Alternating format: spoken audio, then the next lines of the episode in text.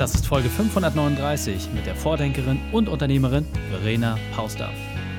Willkommen zu Unternehmerwissen in 15 Minuten. Mein Name ist Raik Hane, Profisportler und Unternehmensberater. Jede Woche bekommst du eine sofort anwendbare Trainingseinheit, damit du als Unternehmer noch besser wirst. Danke, dass du Zeit mit mir verbringst. Lass uns mit dem Training beginnen. In der heutigen Folge geht es um mehr Frauen als Chef. Welche drei wichtigen Punkte kannst du aus dem heutigen Training mitnehmen? Erstens, wenn man Erwartung nicht erfüllt. Zweitens, wie ein chancengleiches Modell aussieht. Und drittens, warum wir mehr Frauen in der Führung brauchen. Du kennst sicher jemanden, für den diese Folge unglaublich wertvoll ist. Teile sie mit ihm. Der Link ist reikane.de slash 539. Bevor wir gleich in die Folge starten, habe ich noch eine persönliche Empfehlung für dich. Der Partner dieser Folge ist Dell Technologies. Du möchtest IT-Lösungen, die aus einer Hand sind, funktionieren und alles miteinander verbinden? Dann solltest du auf die Dell Technologies Experten setzen. Sie beraten dich zu deinen Anforderungen und stellen sicher, dass deine Aufgaben und dein Budget genau die passende Lösung bekommt. Dell Technologies End-to-End IT-Lösungen bieten dir Notebooks, PCs bis zu Cloud-Lösungen, IoT und Edge Computing. Du kannst mit diesem Begriff nichts anfangen? Keine Sorge. Die Experten stehen Tag und Nacht für deine Fragen bereit. Dell Technologies sichert dir mit dem Pro Support Plus, dass du immer einsatzbereit bist, auch wenn Soft- oder Hardware mal streiken. Übrigens, mein Highlight sind die sehr flexiblen Zahlungsoptionen mit bis zu 180 Tagen Zahlungsziel. Mehr dazu unter dell.de slash kmu-beratung. dell.de slash kmu-beratung. Willkommen, Verena Pauster. Bist du ready für die heutige Trainingseinheit? Aber sowas von. Sehr gut, sehr gut. Dann lass uns gleich starten. Und zwar mit den drei wichtigsten Dingen, die wir über dich wissen sollten in Bezug auf deinen Beruf, deine Vergangenheit und etwas Privates? Also das Wichtigste in Bezug auf meinen Beruf ist, dass ich äh, schon vier Unternehmen gegründet habe und glaube ich, so eine Vollblutunternehmerin bin aus, ich laufe durch die Gegend, gucke mir an, oder oh, fehlt noch was oder geht noch was und, und will dann immer gleich wieder loslegen. Äh, in Bezug auf mein Privatleben ist, glaube ich, äh, das, was mir als erstes in den Kopf schießt, dass wir vier Kinder haben und beide versuchen, weil mein Mann auch Unternehmer ist, diesen Spagat hinzukriegen, dass beide Unternehmer sein können und trotzdem Familienzeit nicht zu kurz kommt. Das äh, ist nicht immer einfach, aber am Ende sehr erfüllend.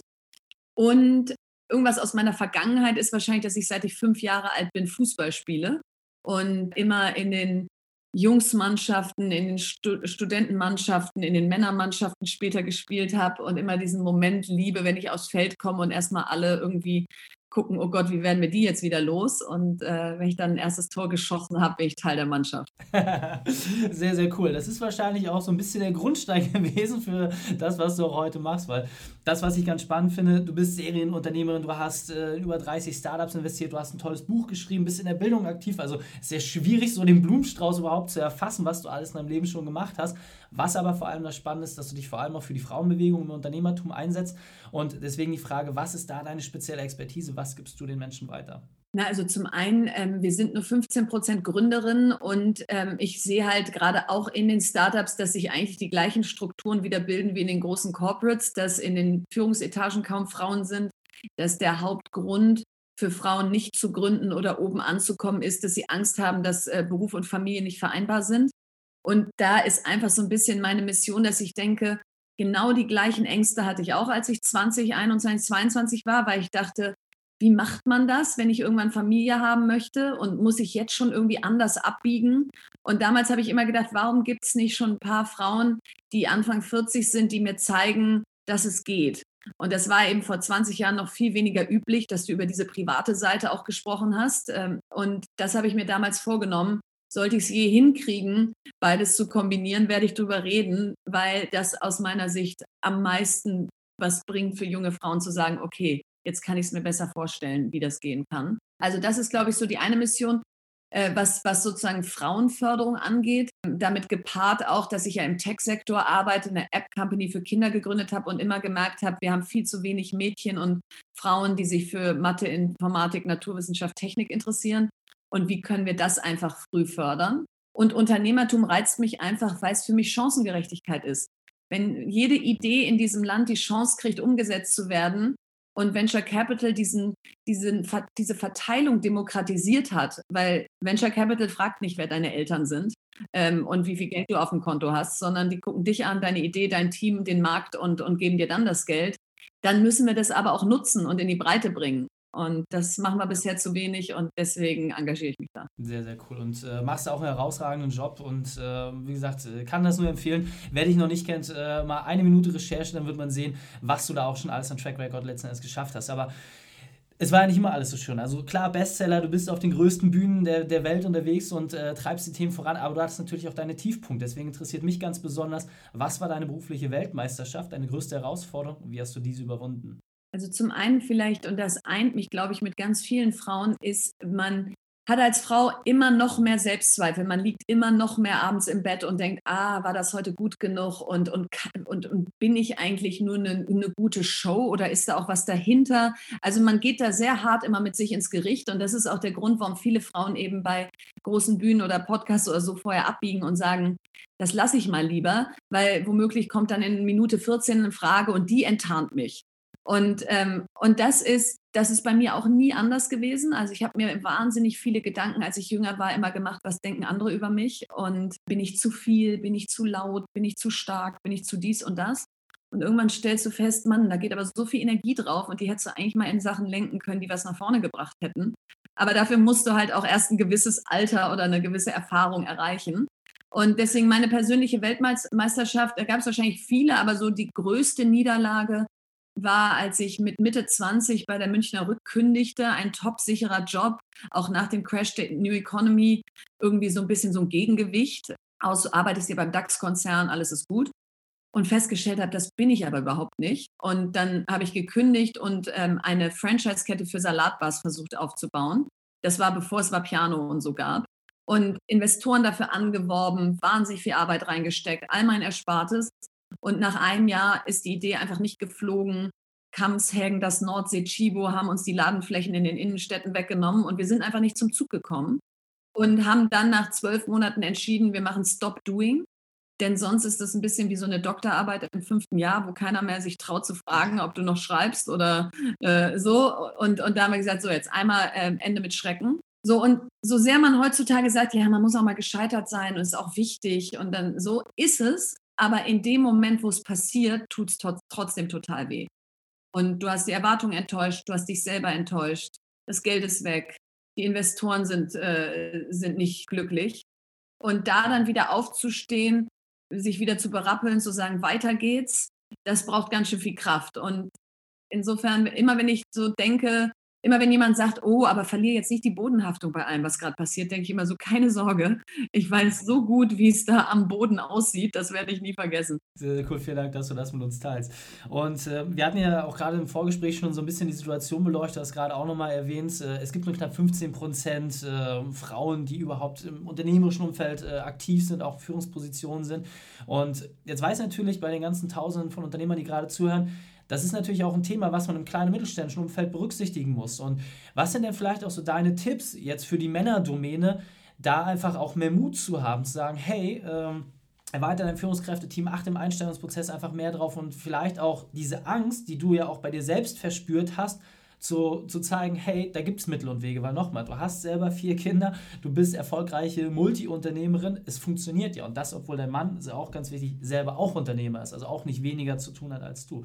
Also was sind da vielleicht so die ersten Punkte, die wir von dir lernen können? Ich glaube, die ersten Punkte sind, weil ich auch selber aus einem Familienunternehmen komme. Ähm, wir machen seit 300 Jahren technische Gewebe und deswegen habe ich eben auch Einblick in den Mittelstand und die Familienunternehmen.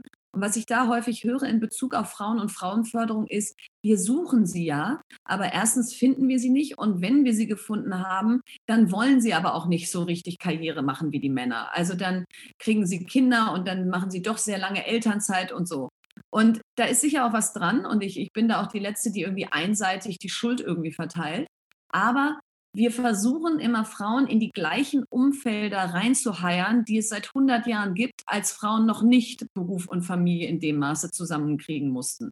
Und wundern uns dann, warum eine 40-Stunden-Woche oder ein sehr unflexibles Arbeiten, sprich äh, ganz klare Kernarbeitszeiten oder keine Möglichkeit zum Homeoffice ähm, oder keine Möglichkeit zum Jobsharing, was nicht Teilzeit ist, sondern in Führung sozusagen sich einen Job zu teilen, damit man diese Flexibilität hat, dass diese Maßnahmen viel zu wenig gezo ge gezogen oder angeboten werden weil sie immer noch so ein bisschen gerade im Mittelstand gleichgesetzt werden mit, äh, äh, Entschuldigung, wir haben hier Arbeit zu tun. Wir können jetzt hier nicht diese ganzen neumodischen, äh, man kommt, weil man Lust hat und man geht, weil man Lust hat, einführen. Und äh, ich glaube, das ist zu schwarz-weiß. Also weder ist New Work alle sitzen irgendwie zu Hause, ähm, legen die Füße hoch und äh, spielen Tischtennis und liegen in der Hängematte. Noch ist Old Work dass man 24-7 Präsenz da braucht und, und, und keinerlei Möglichkeit hat zu sagen, ich möchte gerne um 16 Uhr mein Kind aus der Kita abholen, ohne dass das automatisch Teilzeit heißt.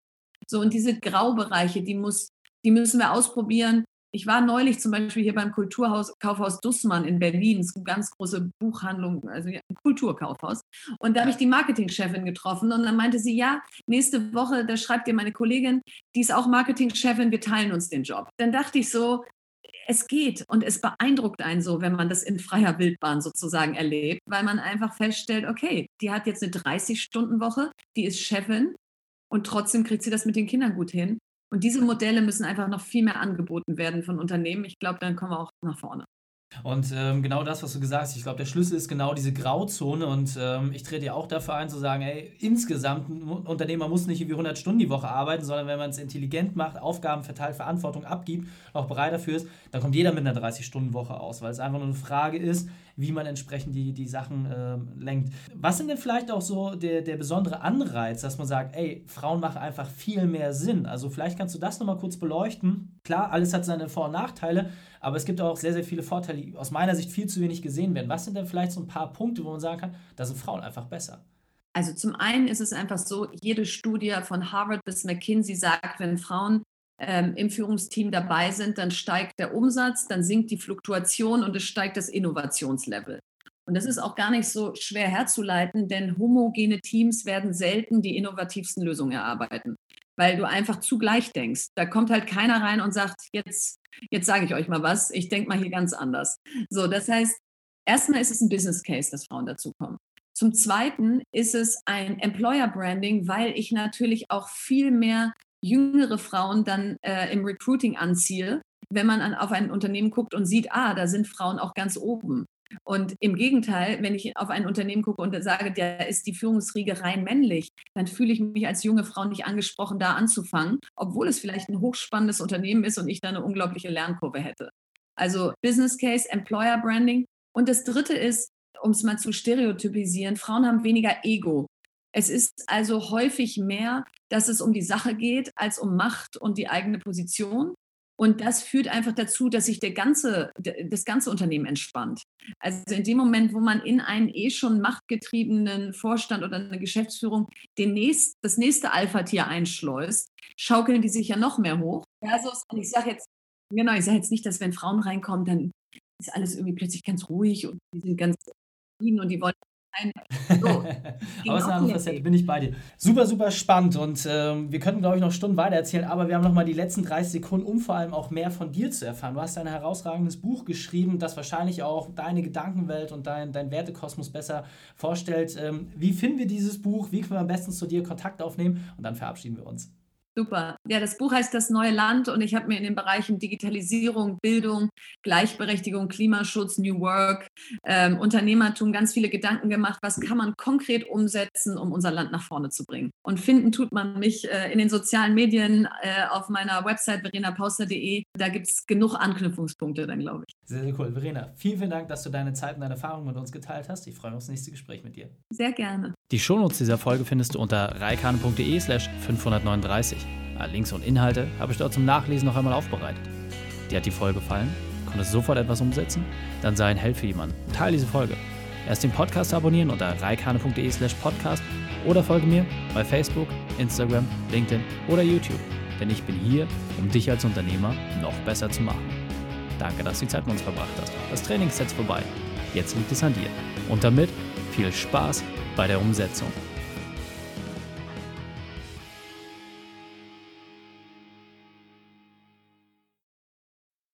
Und wenn du Ideen wie diese für dein Unternehmen auch umsetzen möchtest und auch 10 Stunden pro Woche weniger arbeiten, dann buche deinen Termin für ein kostenfreies Erstgespräch.